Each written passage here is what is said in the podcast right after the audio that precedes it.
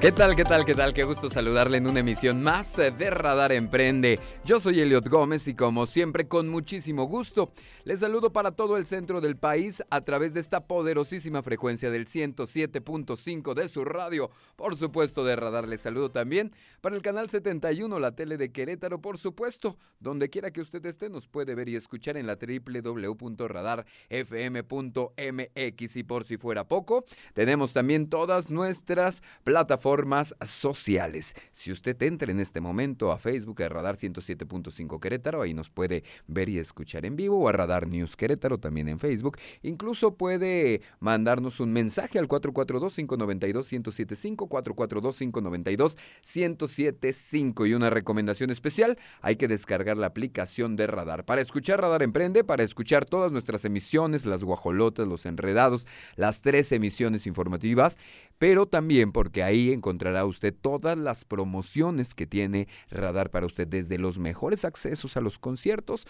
como las promociones de cada temporada del verano, del regreso a clases, útiles escolares, etcétera, etcétera. Es solo un tip que le quería pasar antes de empezar esta emisión, que como usted notará no se encuentra con nosotros mi querido César Aranday porque está chambeando. De eso se trata este programa, tiene varias citas, entonces me dejó encargado para presentarles también el día de hoy algo muy interesante. Vamos a hablar particular de dos temas en lo particular. Se integra con nosotros un nuevo colaborador, estará con nosotros Carlos Kio, donde hablaremos de todos los temas que son importantes, no solamente en el social media, no solamente en las plataformas, sino cómo crear este compromiso, cómo crear esta conexión para que podamos hacer más rentables nuestros negocios, nuestros emprendimientos, como usted le quiera llamar esa idea maravillosa, cómo la podemos potencializar a través de las redes sociales, que mucha gente y a través de las plataformas digitales, llámese desde su, su, su página web, eh, su Facebook, su Instagram, eh, incluso LinkedIn para muchos de aquellos emprendedores que están eh, levantando fondos, por ejemplo, las fondeadoras que tenemos, todo este famoso crowdfunding. Entonces, hay muchas herramientas que podemos utilizar para detonar nuestras ideas y nuestros emprendimientos. Y el señor Carlos Quío, que le contaré un poquito más acerca de su experiencia, es un experto. En el siguiente bloque se lo presento y le contamos más y a él le puede enviar todas sus preguntas, todas sus dudas acerca de lo que ustedes de lo que usted esté pensando. Por ejemplo, vienen dudas desde la, la, la, publicidad, cómo hacer Google AdWords, etcétera, etcétera, etcétera. Mándele un mensaje 442-592-1075. Estará con nosotros en el próximo bloque y se integra con sus cápsulas todas las semanas aquí en Radar Emprende. Y por supuesto estará con nosotros el maestro Jorge Gerber en su sección Emprendedores Anónimos, en donde estaremos platicando de, de, del mito de la edad para emprender. Hay muchos que dicen, yo ya soy un poco más grande para emprender. No, no es cierto. Vamos a platicar con el señor Herbert qué es lo que pasa en el emprendimiento, la relación, digamos, emprendimiento-edad, porque se puede emprender a cualquier edad, se lo vamos a preguntar, él que es nuestro experto. Mientras tanto, vamos con lo que César Alanday nos pide que tengamos esta semana en la mira.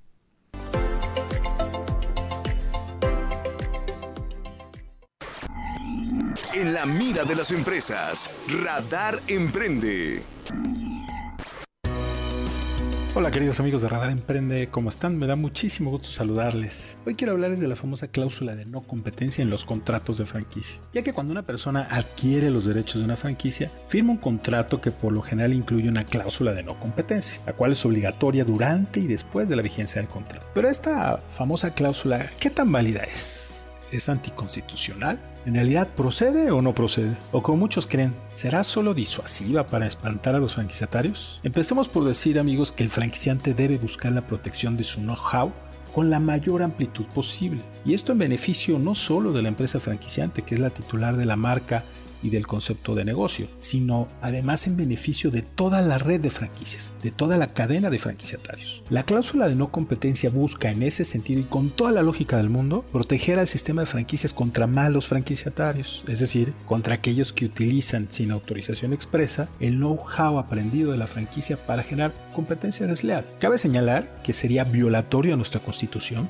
Impedir a una persona que se dedique a cualquier profesión, industria, comercio, siempre y cuando sean actividades lícitas y no afecten a terceros. En ese sentido, una cláusula de no competencia es improcedente y anticonstitucional cuando prohíbe la competencia de manera muy general, sin justificar la afectación de derechos de terceros, es decir, sin justificar la afectación de los derechos del franquiciante. Y temo decir que aún hay muchos contratos de franquicia con una cláusula de ese tipo, que sería anticonstitucional. En nuestra experiencia, para que la cláusula de no competencia pueda surtir efectos reales, debe prohibir al franquiciatario realizar actividades similares o semejantes a las de la franquicia donde utilice los secretos industriales del franquiciante. El secreto industrial es una figura reconocida por la Ley Federal de Protección a la Propiedad Industrial que, sin entrar a su definición técnica, equivale a gran parte del know-how de una franquicia. Por lo tanto, vinculando ahora sí la cláusula de no competencia a la figura del secreto industrial es así como se puede justificar una afectación grave al franquiciante que valida trae prohibición sin afectar ningún derecho constitucional del franquiciatario. Adicionalmente, en un esquema de franquicias, la verdad es que suele ser muy factible si se hacen bien las cosas de encontrar evidencias de la transmisión del secreto industrial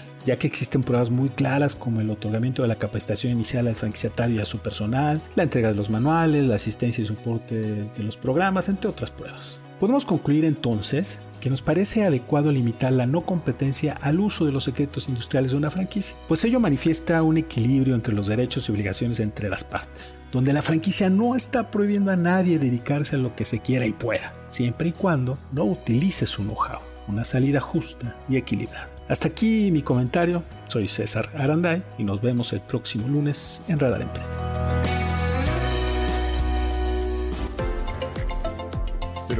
nuestro experto en franquicia César Aranday lo encuentra muy fácilmente en Instagram y en Facebook como Aranday y Asociados. En Instagram, arroba Aranday y Asociados. Vamos a hacer el primer corte comercial, no sin antes agradecerle a este maravilloso equipo Ángel Sánchez en los controles técnicos, David Castellanos, por supuesto, en el máster del canal 71 de la tele de Querétaro y no podía faltar el señor Mauricio Blanche coordinando la producción de este y muchos de los espacios informativos que usted escucha en el 107.5. Yo soy Elot Gómez, mi Instagram arroba go.sotel mándeme un mensajito o mándenos un WhatsApp aquí 442-592-1075. Hacemos la pausa y regresamos.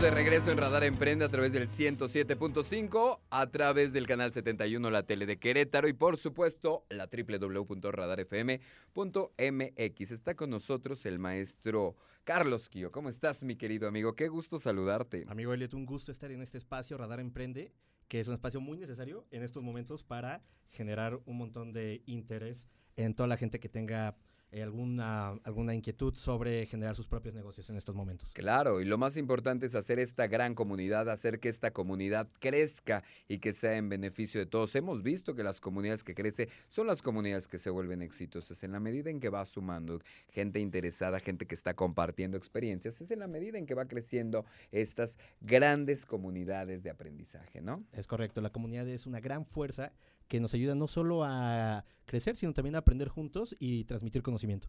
Les cuento rápidamente, el maestro Kio en esta sección que se llama Insight, es para que no te quedes fuera, eso me gusta mucho, me gusta mucho.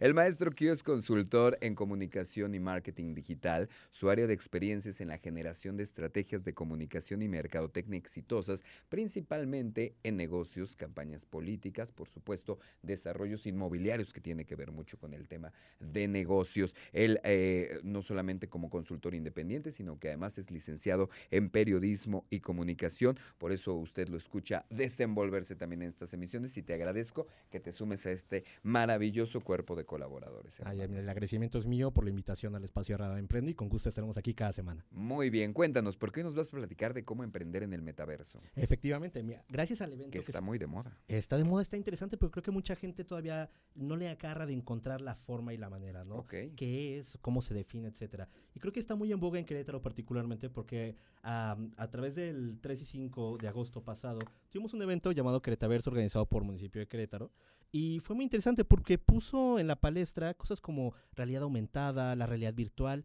y esta parte del metaverso, ¿no? Al final del día eh, no hay nada muy, muy complejo en el sentido de poder definirlo. Es un universo en 3D, es como vivir dentro de una realidad virtual, como películas como Tron, como ese, todo ese tipo de cuestiones, ¿no? ¿Qué se va a poder hacer ahí? Ahí va a, te va a permitir eh, a todos los que podamos o queramos llegar a entrar, trabajar, reunirse, jugar y socializar en estos espacios, ¿no? Hasta este momento realmente la gran parte de las cuestiones de metaverso más cercanas eran los videojuegos, la gente que se pone estos lentes como el Oculus Sí, claro, que es todo lo que... eh, que es lo que uno primero relaciona con el metaverso, esta realidad aumentada, ¿no? Es correcto. Y al final del día, realmente la idea es que puedas llegar a tener una vida, una verdadera segunda vida dentro de este espacio Lo virtual. cual me asusta muchísimo. Tiene, tiene sus partes como complicadas, como hemos visto en algunas películas raras cuando las inteligencias artificiales eh, se vuelven contra el ser humano, etcétera, como pasó en el caso de Terminator. Pero al final del día, creo que si se usa como siempre, como cualquier cosa generada por el humano para el bien, eh, Claro. pues, cre- creo que puede generar O muchísimo sea, valor. yo ya me puedo imaginar, con base en lo que tú me dices, que la próxima vez que yo vaya a una joyería, como ahorita me pasó, que normalmente yo voy a, o sea, voy físicamente a una joyería, compro algo, ahora no lo hice así, sino que me salió mi anuncio en Instagram, entonces escogí, estoy esperando mi pedido. Esto va a hacer que yo voy a entrar a la tienda, estando yo en mi casa, y en la tienda voy a escoger el artículo, me lo voy a probar, lo voy a... Lo vas a poder hacer ahí, ¿o porque, de hecho, qué bueno que lo mencionas, porque justamente hay una serie de profesiones que se van a necesitar en el futuro cuando el, ve- el metaverso sea una cuestión desarrollada que ya, Eso es bien interesante. que ya se está medio vislumbrando, ¿no? Cosas que ya están pasando. Por ejemplo, la parte de la venta de arte y diseño con este famoso tema y tópico de los NFTs, ¿no? Los Non-Fungible Tokens. Que al final del día es cómo traslado esta creación de mi propiedad eh, intelectual en digital a que la gente en el mundo digital sepa que es mía. Danos un ejemplo, porque entendemos poco. Mira, por ejemplo, es esta parte del primer tweet que se generó en el mundo se vendió como un NFT. Entonces, oh my God. tú no es eres dueño de la creación, tú no eres dueño de ese tweet en el sentido de que todo el mundo sabe que tú no lo creaste, pero tú eres dueño de la- del, digamos, del token digital que dice que es tuyo. Es como los derechos de autor.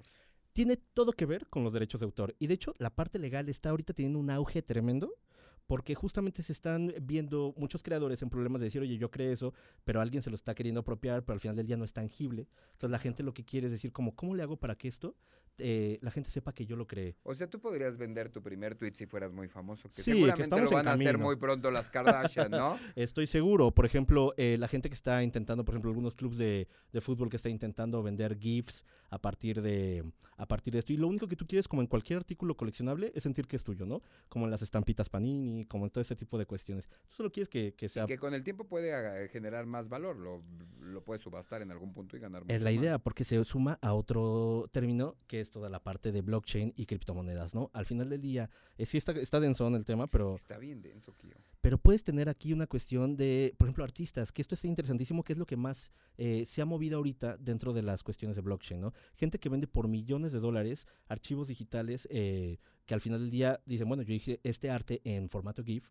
y es como tan válido como la pintura al óleo que tienes en el Museo del Prado, ¿no? En Madrid. Claro. Y es perfectamente válido. Y tienen valor y valen millones y la gente trans- eh, hace transacciones a partir de eso, Y ¿no? tú la tienes, eres el propietario de eso, la puedes revender. Tú puedes decir que yo soy propietario del archivo digital de alguna manera, no de la copia, sino del token del archivo, y lo puedo subastar, vender, etcétera, y volverme millonario, ¿no? Es como el, el ejemplo un poco más amplio, más, digamos, extravagante que puede llegar a ver, pero hay muchas cosas que están interesantes que creo que va a ser algo muy común para la mayoría de la gente. Claro. Como ha llegado a pasar, ¿no? O sea que eh, hoy por hoy muchos jóvenes están teniendo trabajos que cuando nacieron no existía. Entonces, en el futuro es altamente probable que pase lo mismo con la cuestión del metaverso. Te pongo un ejemplo. Al definirlo como un espacio 3D donde tú tienes un avatar, una representación eh, en 3D dentro del metaverso, pues vas a querer tener como un espacio virtual, una parcela digital. Entonces va a haber necesidad de la construcción de espacios digitales y de arquitectos y diseñadores de tu parcelita, como si fuera Animal Crossing, como este videojuego, ¿no? O vas a necesitar también, por ejemplo, llegar a la universidad y no te vas a trasladar físicamente. Alguien va a necesitar que desarrolles el aula digital donde la gente te pueda transmitir conocimiento. Entonces también vas a necesitar tener aulas digitales de educación. Otra cosa, nos gusta, lo hemos visto desde que jugábamos los Sims, desde todo ese tipo de cuestiones, la ropa. Cómo nosotros nos, eh, de alguna manera nos proyectamos en el metaverso, cómo nos van a ver, pues ya hay unas marcas como por ejemplo Gucci o Balenciaga que han estado haciendo algunos ejercicios de realidad aumentada donde te pueden vender o una playera o unos tenis, sobre todo Gucci vendió unos tenis, me parece que unos 25 dólares, que era un filtro de Instagram. Entonces no tenías los tenis, solo tenías el filtro y te lo vendía a 25 dólares. ¿no? Será algo interesante. Entonces, toda esta parte de ropa para la gente, para la gente que vive en el metaverso, que tenga espacios en el metaverso, va a ser un tema de negocio, ¿no? Y finalmente la comercialización de criptomonedas, que ahorita todavía todo el mundo no está muy seguro de si lo meto, porque la gente quiere invertir en criptos para volverse ricos, cuando realmente el, el, fondo es para generar una estandarización de la moneda, ¿no? Sí, claro, y por la volatilidad que ha tenido es todavía complicado. Sí, la gente, digo, creo que al final del día nadie tampoco entiende perfectamente cómo funciona su banco central de su país, pero dicen, bueno, de alguna manera siento que está sustentado por algo, por la centralización de, de la moneda, ¿no? Pero en la cuestión de las criptos, como son cuestiones descentralizadas, todavía da un poco de desconfianza. Sin embargo, definitivamente va a ser una cuestión de tendencia, futuro, y la gente que comercialice como las casas de cambio dentro del metaverso va a tener mucho espacio ahí, y cada vez es menos complicado. En México tenemos ya un unicornio que se llama Bitso, Bitso. que se encarga de este tipo de comercializaciones y es bastante reconocido en el mundo. monde. Perfecto. ¿Cuál sería entonces nuestro resumen de todo lo que nuestros amigos pueden emprender en el metaverso? Yo pondría, por ejemplo, lo que sería muy, muy útil, la parte de la venta de arte y diseño a través de los NFTs. Son ahorita así como magia, pero va a suceder. Hay que irlo explorando. Esa sería nuestra invitación. Para todos los artistas y diseñadores eh, es un gran camino para comercializar su arte. La parte de la educación, cuestiones de arquitectura digital para crear tus espacios virtuales, la parte de venta de ropa, lo que te decía, ponerle sus skins a los avatars y la cuestión de comercialización de las criptos va a ser bastante útil y Perfecto. necesario. Y es algo que tenemos que tener ahí muy pendiente. Muchísimas gracias, maestro Kio. ¿Cómo te encontramos en redes sociales? Me puedes encontrar en Instagram y toda la gente que nos escucha en Radar Emprende como arroba Kio, eso es Q-U-I-O, y en Twitter me puedes encontrar como arroba Carlos Kio MX, donde continuamos la conversación todos los días. ¿Y tienes un podcast? Estamos es, trabajando ahorita, tenemos ahorita lo tenemos en pausa, pero ah, okay. tenemos un podcast que se llama Diferido Podcast que lo pueden escuchar y una comunidad bien padre que se llama Nuevos Adultos, que está en TikTok, donde le enseñamos a la gente un poquito que ser adulto no es tan difícil. Te enseñamos un poquito de todo.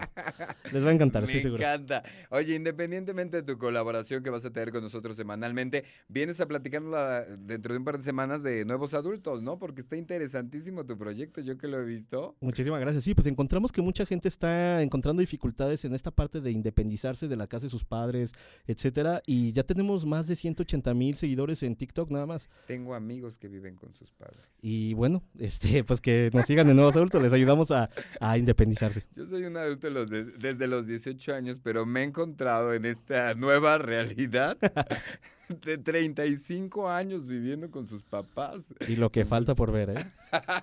y que ya no se quieren salir.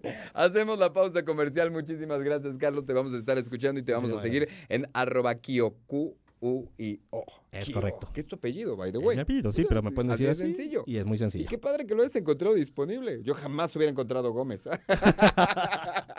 Regresamos.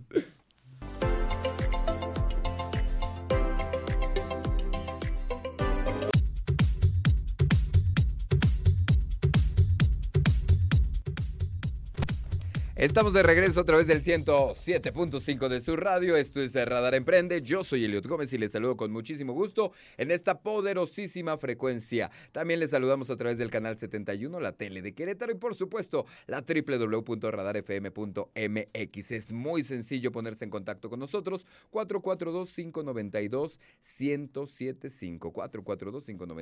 442-592-1075. Mi Instagram personal, arroba go. Sotelo. Mi querido amigo, el señor Jorge Gerber, ¿cómo estás? Qué gusto saludarte. Buenas tardes, buenas tardes a ti y a todo tu auditorio, aunque ya habíamos disertado sobre que todavía soy joven, todavía... Eres muy Todavía joven. no cambio mi estado, mi estado civil ni mi estatus. Eh, bueno, técnicamente sí, sí, soy y, joven. Y técnicamente eres señorito.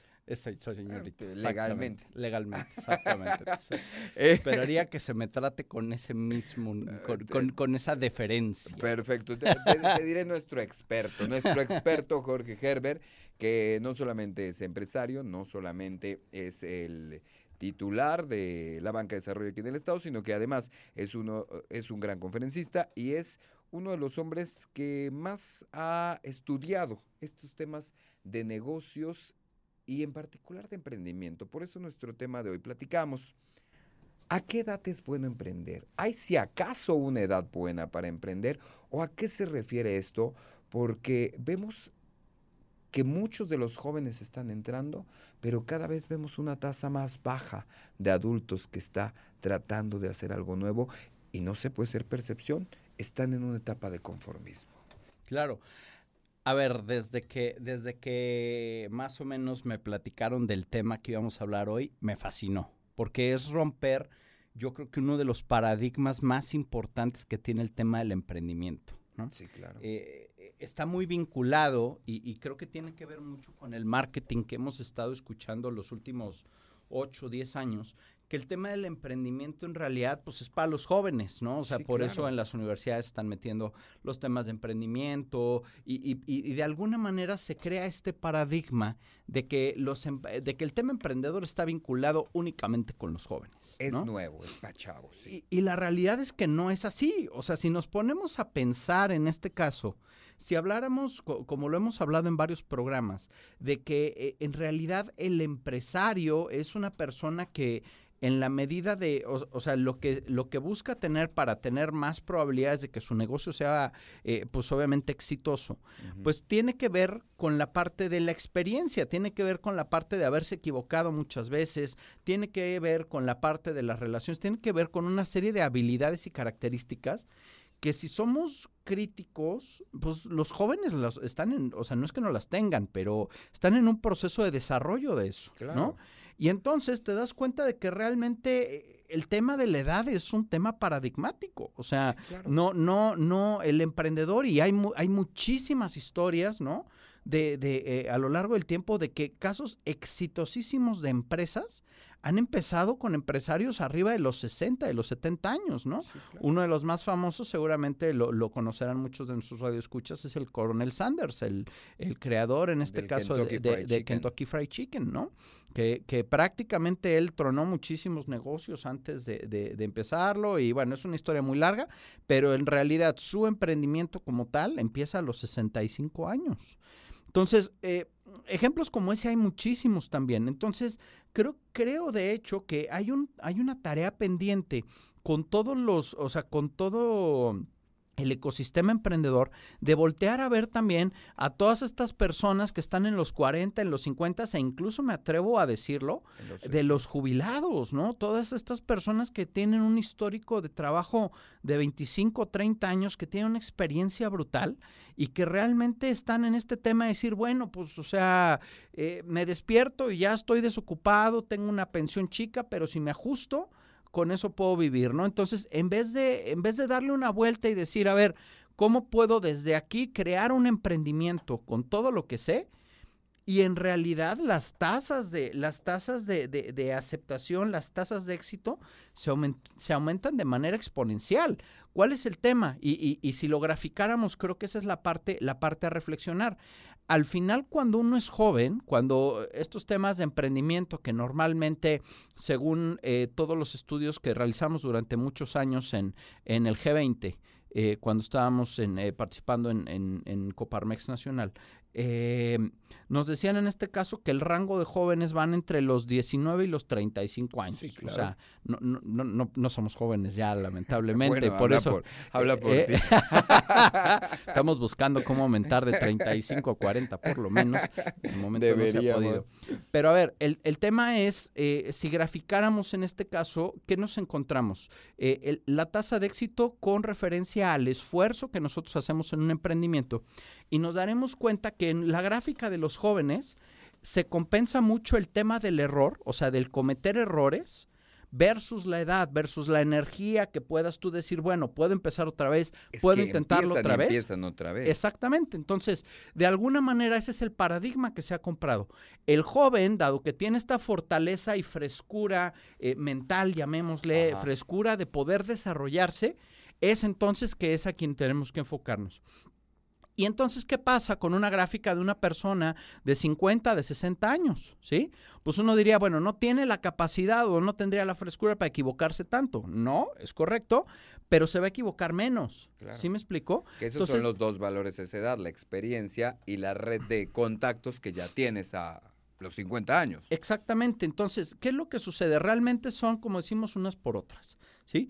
Pero la realidad es que, respondiendo a tu pregunta, no hay una edad como tal que sea óptima para el tema del emprendimiento, ¿sí? Entonces, eh, eh, al final, en este caso, son una los serie más de chavos tienen una serie de herramientas y características y los que estamos más grandecitos otras. Es correcto, ¿no? O sea, ¿qué tipo de características podríamos encontrar, por ejemplo, con el tema de los jóvenes? Adaptabilidad, Sí. ¿no? Al final, eh, eh, el poder estar receptivo, por ejemplo, a nuevas tecnologías, a nuevas dinámicas, toda Sí, esa claro. parte, sí, tenemos un tema de receptividad, pero al final, en este caso, tienes la parte de tenacidad, por ejemplo, o tienes, tienes eh, eh, digamos, habilidades, particularmente las, soft- las famosas soft skills, pero ya mucho más desarrolladas en los perfiles de mayor edad, que van a ser en este caso tal vez sí menos adaptabilidad, pero sí un tema de tenacidad en términos de poder plantear un modelo de negocios que se mantenga. Porque recordemos una cosa bien importante, al final, para que exista una empresa, siempre hay una cosa que tiene que estar ahí, que es la necesidad. Entonces, si como empresarios, independientemente de nuestra edad, estamos claros de cuál es la necesidad que estamos resolviendo y estamos dispuestos a generar este componente que ya lo hemos hablado en otras ocasiones, el, el famoso componente del wow, de cómo poder resolver esta o satisfacer esta necesidad que tiene en este caso eh, eh, eh, el mercado, entonces es un tema que es indistinto de la edad. ¿No? Claro. Entonces, eh, al contrario, eh, los jóvenes serán más receptivos a ciertas necesidades y por otro lado tendremos eh, personas, adultos mayores, con toda la capacidad del mundo para poder desarrollar un plan de negocios, una empresa nueva, ¿sí? Que tendrá la sensibilidad de ver otro tipo de maneras de cómo atacar el resolver una necesidad. Eso, e- eso es importante, experiencia, sensibilidad, lo que decía, lo, lo que te decía también, la edad te da una serie de contactos diferentes a, a determinada edad, eso también es importante. Mi querido Herbert, nos contesta regresando a esta pausa comercial, si hay algunos nichos en los que los mayores, como tú decías, de 40, 50, incluso 60, se podrían enfocar para emprender. O sea, tenemos en el histórico algunos nichos, algunos segmentos de mercado, algunos sectores, este, algunas ideas en las que eh, han sido más exitosos los emprendimientos de personas mayores de edad. Nos contesta regresando a la pausa. Of course, my horse. Regresamos a Radar Emprende.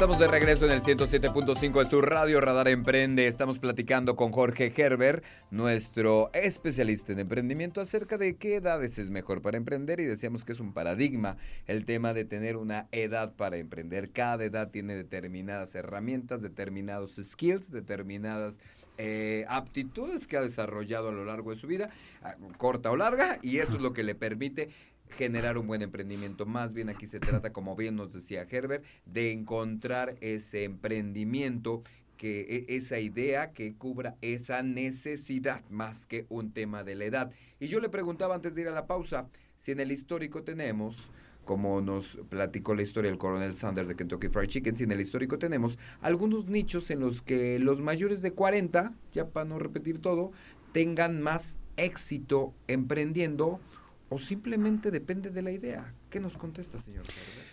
Completamente, creo que es la pregunta. Es, es la pregunta que creo que nos ayudará a clarificar que efectivamente no hay edades para, para poder emprender. Y la respuesta es una pirámide que seguramente la hemos escuchado, que es la famosa pirámide de Maslow, la pirámide de necesidades de Maslow. ¿Qué, qué nos dice esta pirámide? Que hay en este caso eh, siete niveles diferentes de necesidades. Desde lo que son las necesidades básicas en la Sí. base, ¿no? Que ahora ponen una más abajo, que ya no son las fisiológicas, hay una más abajo que es el wifi, dicen. Y de verdad ¿Eh? que lo es. Sí, claro, ¿no? Entonces, eh, ese tema y tienes hasta arriba, desde la pirámide, los componentes de trascendencia, Claro. ¿no? O sea, vas en este caso desde los temas básicos, que es, pues, básicamente comer, no tener frío, refugiarte, el tema de seguridad, hasta temas, en este caso, pues, afectivos, los temas de Y sociedad. que llegamos hasta el reconocimiento. hasta ¿no? la parte justamente de, de trascendencia, ¿no? Entonces, eh, en esa lógica, ¿qué, qué nos dice eso y cómo lo relaciono con la pregunta? Pues muy sencillo, por más, eh, o sea, si tienes 20 años o tienes 70 años, normalmente comen tres veces al día todos, ¿no? Sí. Entonces, ¿qué quiere decir esto? Hay ciertas necesidades que eh, no importa dónde esté la tecnología, ¿sí? O sea, no importa eh, todos los desarrollos que estemos teniendo, por ejemplo, lo que comentaban ahorita del tema de metaverso, todo el te- todos esos temas, ¿sí? pues eso cubre una necesidad, ¿no? Pero al final todas las personas que están interactuando en el metaverso, pues van a seguir comiendo tres veces al día. ¿Sí me explico? O sea, nos movemos en esa gama de necesidades y entonces en esa lógica, la respuesta es efectivamente, en la lógica de que no hay edades, no hay edades justamente porque las necesidades se mantienen constantes en el tiempo, ¿no? O sea, eh, entonces, todas estos, todos estos rangos de necesidades que existen en la pirámide de Maslow son necesidades que el ser humano, hoy en día ya más de 8 mil millones de, de, de, de- de- de seres humanos, ¿no? personas, sí. Eh, pues obviamente están interactuando en el metaverso, pero también están comiendo tres veces al día. Entonces, Claro. eso nos da un espectro Y eso brutal. no se los va a ¿eh? dar el metaverso. Exactamente, ¿no? Entonces, eh, ¿qué quiere decir eso? Que eh, el- el, eh, así como no hay rango, también tenemos un espectro amplísimo para poder desarrollar nuevos planes de negocios, entendiendo eso, ¿no? Regreso al, al- al- al principio Al esencial de hacer empresa. Siempre va a haber una necesidad y hay alguien que está resolviendo esa necesidad hoy en día para, es, para los clientes. Lo que tú tienes que hacer es resolver esa necesidad de una mejor manera. Me Sí. quedó clarísimo. Aquí entonces la invitación sería prácticamente a vencer ese perjuicio, ese perjuicio, ese prejuicio, esa idea de que yo ya estoy demasiado viejo para, para, para, emprender, para hacer un negocio, incluso cuando estás jubilado, por supuesto. Sí, completamente. Eh, eh, la invita definitivamente, ojalá esa sea la invitación a todos aquellos radioescuchas que traen ahí, eh, pues ahora sí que el gusanito de, bueno, me aviento, no me aviento, lo hago, no lo hago. Háganlo, háganlo. Eh, no hay una edad óptima para, para poder emprender. Y creo que en este caso, si entendemos cuál es el origen de hacer empresa, que como lo hemos platicado también en otras ocasiones, es eh, a través de, de estas empresas, los empresarios se ponen al servicio de los demás. Entonces, regresando a ese tipo de reflexiones, pues no hay edad para esas cosas, ¿no? Y al final, eh, estoy seguro que, que- que todos ustedes, mis queridos radioescuchas, eh, van a, eh, seguro lo han dicho, es que yo si tuviera la oportunidad haría esto mejor o brindaría esto mejor. Es. esa sensibilidad justamente a la que me refiero y es eso justamente el tema que nadie les va a poder copiar y van a poder hacerlo de una mucho mejor manera eh, eh, eh, haciéndolo a través de hacer empresa, ¿no? Me encanta esa idea. Muchísimas gracias, maestro Jorge Gerber, por estar el día de hoy con nosotros, dándonos como siempre buenas ideas y desmitificando este tipo de cosas y que vemos que hay muchos ejemplos, que eso también es importante. Hay muchos ejemplos de gente que ha emprendido a más de 50 y que lo ha hecho y que le está rompiendo todavía, ¿no? Totalmente, totalmente. La invitación es, y muy sencillo, por si no me creen, pongan eh, en Google eh, emprendedores de arriba de 40 o de 50 años y les van a salir varios, ¿no? chorro, sí. Estoy, estoy tratando de recordar ahorita, seguramente Henry Ford va a entrar en esa lógica. Va a entrar Thomas Alva Edison. Eh, vaya, ah, hay muchísimos eh, en todo el tema de la historia que pueden entrar en este componente y empezaron justamente, no empezaron, insisto, con este paradigma de es que si no emprendes joven no vas a tener la fuerza o la energía. Una cosa se compensa con la otra y al final lo que sí no se mueve, independientemente de la circunstancia del emprendedor, es que hay una necesidad que hay un mercado que quiere resolver esa necesidad y que tú puedes resolverlo de una mejor manera. Perfecto. Me encanta la idea. ¿Cómo te encontramos en Twitter, Instagram y demás? Gracias. En Twitter estamos arroba Herbert y en Instagram estamos así como Jorge Herbert. Así En solo. Instagram, así Jorge Herbert te Sí. buscamos. Porque es como JHR. Ah, sí, sí, pero no. No, no, no. Arroba. JHR. Es como las Es que jeans. eso, eso Es está- como las jeans. No, es- tal cual, es que te voy a decir una cosa, Es la realidad es que todo empieza con mi primer correo electrónico, ¿no? ¿Por Yo en qué? esos entonces vivía en La Paz, ¿no? Ah, ok. Y entonces obviamente pues, son mis iniciales, ¿no? Pero yo viví mucho tiempo en San Juan del Río, ¿no? Ah, entonces ok. es JHA de Jorge Herbert Sí. Acero a sus órdenes, Y luego SJR de de San Juan del Río. Río, Pero mira. entiéndeme que este correo tiene ya...